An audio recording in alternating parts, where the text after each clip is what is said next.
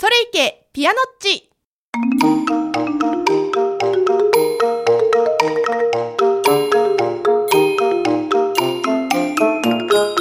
この番組は子育てやお仕事を日々頑張っているママたちのリアルな声をお届けするママによるママのための応援番組です。今回のお話は子育てをしているママだけではなく妊娠中のママにもぜひ知ってもらえたら嬉しいお話です。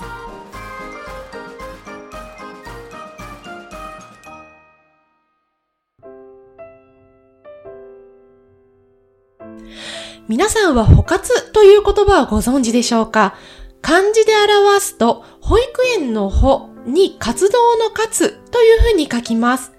保育園入園活動の略称で補活。待機児童問題が年々大きくなっている現代で、お子様を保育園に入園させることはもはや簡単なことではありません。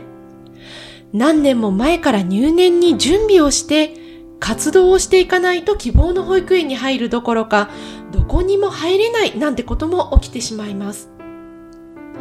ただでさえ大変な妊娠、出産、子育ての最中にお役所を回って情報を集めたり、施設の見学をして回ることは想像以上に負担になります。住んでいる地域や家族構成、労働状況などによって必要な準備は異なってくるので、人に聞きたくても聞けないなんていうこともあります。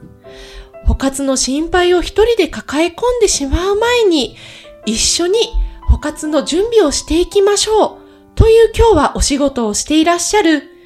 補活コンサルタント、開業サポートのスミス郁恵さんにお越しいただきました。郁恵さん今日はよろしくお願いいたします。よろしくお願いします。よろしくお願いします。ちょっとなんとも長いご紹介な感じに、ね。なってしまったんですが、多分この補活について、あの、補活って今日初めて聞いたよっていうリスナーの皆さんもいらっしゃると思いますし、はい実際に補活すっごい大変だったっていうリスナーの方もいらっしゃると思うんですね。はい。で、どうしてあの、郁恵さんがこの補活の活動をしようと思ったかっていうことも含めて、ちょっと自己紹介の方お願いできたらなと思ってます。よろしくお願いします。はい、よろしくお願いします。はい。と、まずですね、私、妊娠中にパートでずっと働いてた店舗があるんですけれども、はいはいそちらの方がちょっとあの、ちょうどいいタイミングで移転になってしまったんですね。はいはいはい。で、その結果、ちょっと通えないぞっていうところで、うんうんまあ出産も控えてるしってことで、安易な気持ちで辞めてしまったんですけれどあ、もお、仕事その時されてたのはいはい。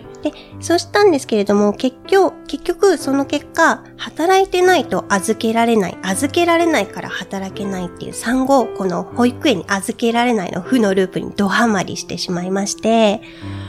なるほど。確かに、あの、ご結婚されて、妊娠、出産されて、じゃあいざ、あの、子供をね、保育園に預けようって思った時に、あれ、そういえば働いてないぞ。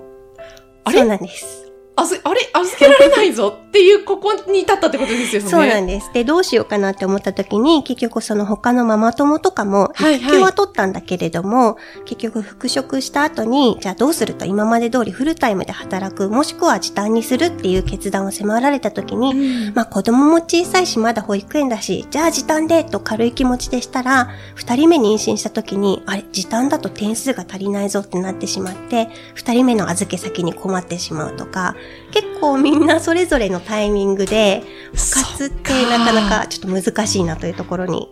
たどり着くんですけれども、はいはいはいはい。それで、あの、その、保育園にっていうご自身の経験から、このお仕事をされようと思ったってことですよね。そうなんです。なるほど。そもそも、今、あの、先ほど、あの、おっしゃってくださってましたけど、保育園に入るために、その点数はい。が結構重要になってくるっていうことで、そうですね。はい。私はあの、このお話伺うときに、初めてそのね、点数っていうのを知ったりですとかしたっていうことがあるんですよ。はい。で、実際私も今2歳半の娘育ててるんですけど、実際保育園に、今は保育園に入れてるんですけど、保育園に入るまで1年かかりました。そうですよね。そうなんですよ。で、じゃあその1年間ってどうしてたのっっていうところになるんですけど、私シングルマザーで娘を育ててるので、やっぱ働かないといけないっていうのもあるし、でも働きに出ると、この0歳児のこの赤ちゃんどうするのっていうので、もう実家の母に、あの、あ手伝ってもらったりとそうなんか、あとはでも実家の母もちょっとまだお仕事してるので、あの、そこまでやっぱり頼めないっていうのもありますし、やっぱ自分で産むっていう決断をしたから、なんとかその自分でできる範囲内で頑張りたいっていうので、はいベビーシッターさんにちょっとね、お願いしてみたりとか、はあんまりその、バーバに負担かけないようにしたいっていう気持ちもあったので、なんかそんなことをしてた一年だったので、あんまり記憶にないみたいな。そうですよね。そんな感じでした。そうなんですよね。結局預けたりとかしても、うんうんその後も普通に生活が続いていて、はいはいでその中で、あの、やっぱり預けて仕事に行って、またお迎えに行って、そこから家事スタートしての週5日を繰り返し、土日にちょっとまた1週間のリセットを図るために、家事、はいはい育児頑張って、また月曜日スタートみたいな形になってしまっていたりで、かなり皆さん入った後も結構大変な思いをされている方って多いと思います。そうですよね。多分、今聞いてらっしゃるリスナーの方も、あるある、あるあるって多分、すごいうなずいてくれてると思うんですけど、ありがとうございます。いそれ、そうやって、そういうご自身の経験から、あの、保育園に入れないとか、入るのが難しいっていうお母さんたち、悩んでる方たちもすごいたくさんいるなっていうところで、はい自分のその経験が役に立てばと思って、あの、会社にされたってことですよね。そうですね。あと、やっぱり大学と違って、うんうん民間のアドバイザー的なところですね、塾とか予備校みたいな立ち位置の民間のサービスが一切なく、もう滑り止めだったりとか、はいはいまあはい。自分の偏差値でここ入れるのかなとか、まあ大学で例えればはいはいはい。あるかと思うんですけれども、そういったところを相談する先っていうのが一切ないっていうところで、なるほどな、まずだって、保育園入りたいなと思うと、あの、最寄りの市役所というか、自分のその管轄の市役所とか区役所に行って、はい。すみません、あの、保育園に入りたいんで、資料ください、そうなんです、みたいな。そうなんです。そういう感じですもんね。はいで、ボンと資料、結構分厚い。分厚めのパンフレットを いただくような形になるかなと思うんですけれども、はいはい、そもそもそれも、例えばこの先、あの、夫の転勤で引っ越す先が違うとか、まあもしくは現在海外にいてちょっと入手が難しいってなってしまうと、もうその時点でかなり門が閉じられた状況になってしまうんですよね。部活の観点から考えると、はい。そうですよね。でもなんかそっちの側面からあって、あんまり考えないじゃないですか。で、しかも旦那さんの転勤とかも結構突然やっぱりです。あるし、引っ越しとかもね、なんか小学校上がるぐらいまでに、ちょっとどこの小学校上がるか、ちょっと考えて、私立か公立かみたいなのもちょっと考えてのタイミングで、か、あの、活動される方がすごい多いんじゃないかなっていう印象なので、はい。結構その、保育園って盲点だなっていう。そうですね。。結構身動き取れなくなってしまう方って多いんではないかなと思います。そうですよね。でもそういった中で、あの、どうしてもやっぱり今、待機児童っていう言葉もすごいね、よく聞くぐらい、一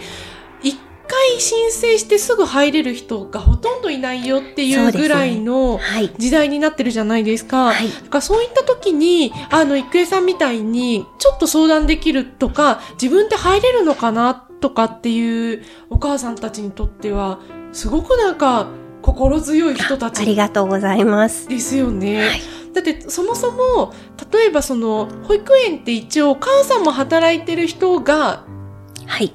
はい、入れますみたいな、そういう感じにあ、の、結局二人の点数、就労時間で算出した点数で戦う形になってしまうので、はいはいそもそも働いてないと夫の点数しかつかないんですね。で、そうなってくると、点数高い順にってなった時に、どうしてもやっぱり、あの、点数で。不利になってしまうというところで。そっか、はいそうですよね。共働きの方たちももちろんいる。時に、はいやっぱり共働き世代の方の方が点数は普通に高くなってくるってことですもんね。はい。でさらにそこからプラスで加点されるものっていうのもあるので、正直もうマックスの点数からが勝負っていうところになってきてしまいます。そっか。だからこんな入るのすごい一年待ちとか。いや、もう本当に。ねえ、はいそうですよね。で、働いて育休取ってる方とかだと、はい。仕事は復帰したいけど、でも保育園決まんないと復帰できないし、みたいな。もう負のループですよね、本当に。ですよね。多はい分それで悩んでらっしゃる方とかってものすごくいるんじゃないかなと思うんですけど、そのあたりってどうですか、そうですね。あとは、あの、それで復帰したけれども、やっぱり二人目入れなさそうで、どうしたらいいかとか、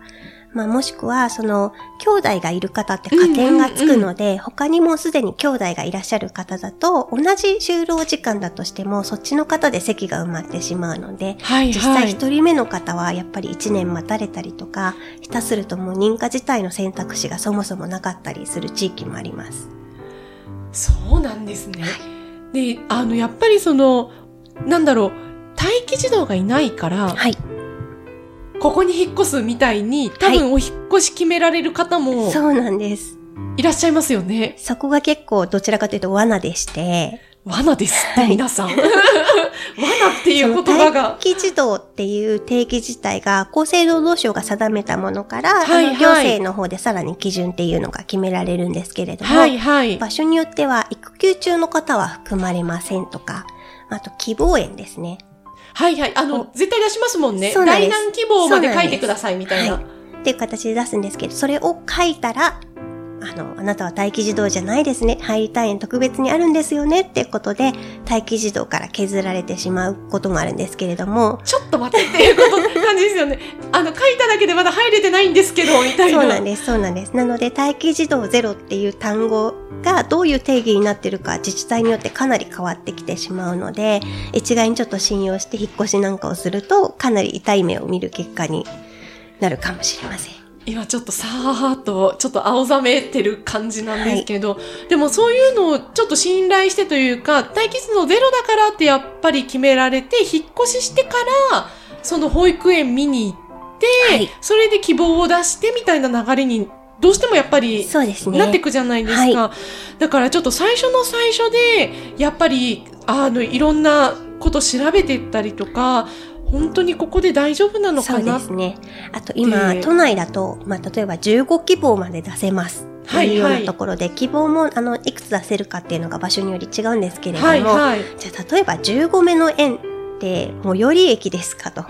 で、ひどい方だと会社と反対方向数駅先の保育園に毎朝逆走して走、あの、預けてから出勤されて帰りも同じパターンでっていう方もいらっしゃって、で、下手すると例えば上下にお子さんが他にいらっしゃる方はいはいはいではい同じ園には入れないっていう風になってしまうと、出勤するまでに何時間かかるんだと。い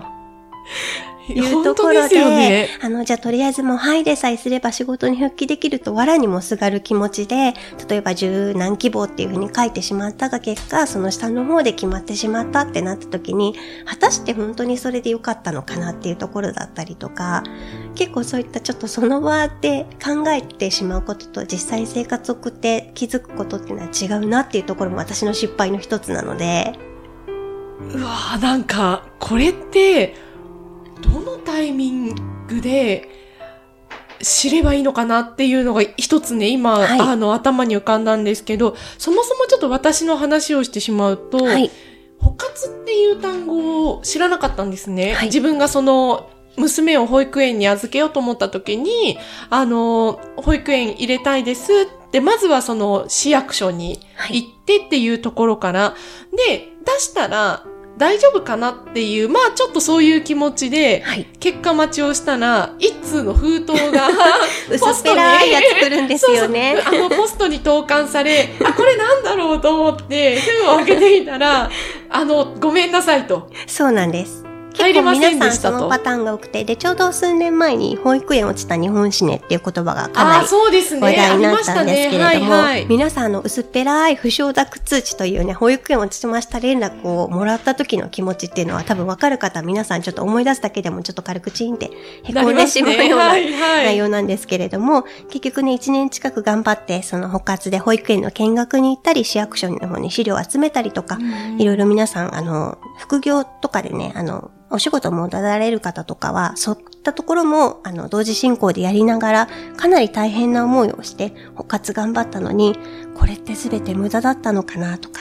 この先しばらく私働けないのかなとか、夫の収入だけでやっていけるかなとか、もう一瞬にしてもうすべてがま、まあ、ちょっと 先行き見えなさすぎて怖いみたいな。絶望感を味わうあの一通が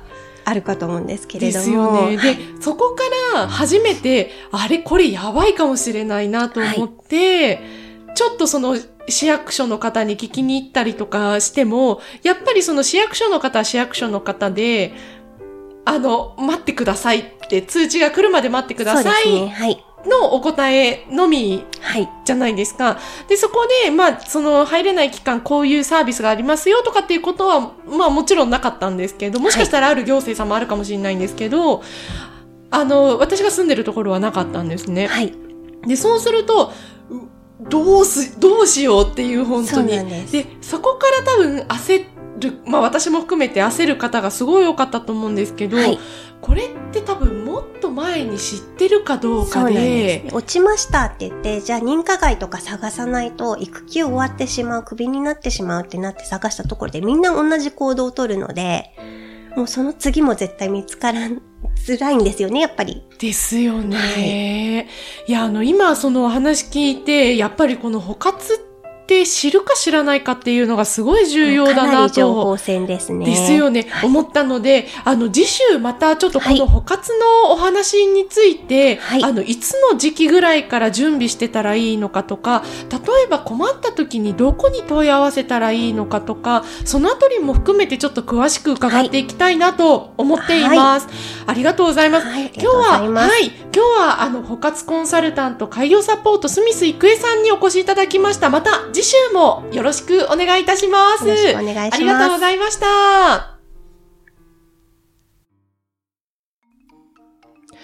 いかがだったでしょうか？なぜ補活をお仕事にされようとしたのか、スミス郁恵さんの熱い思いを伺えたインタビューとなりました。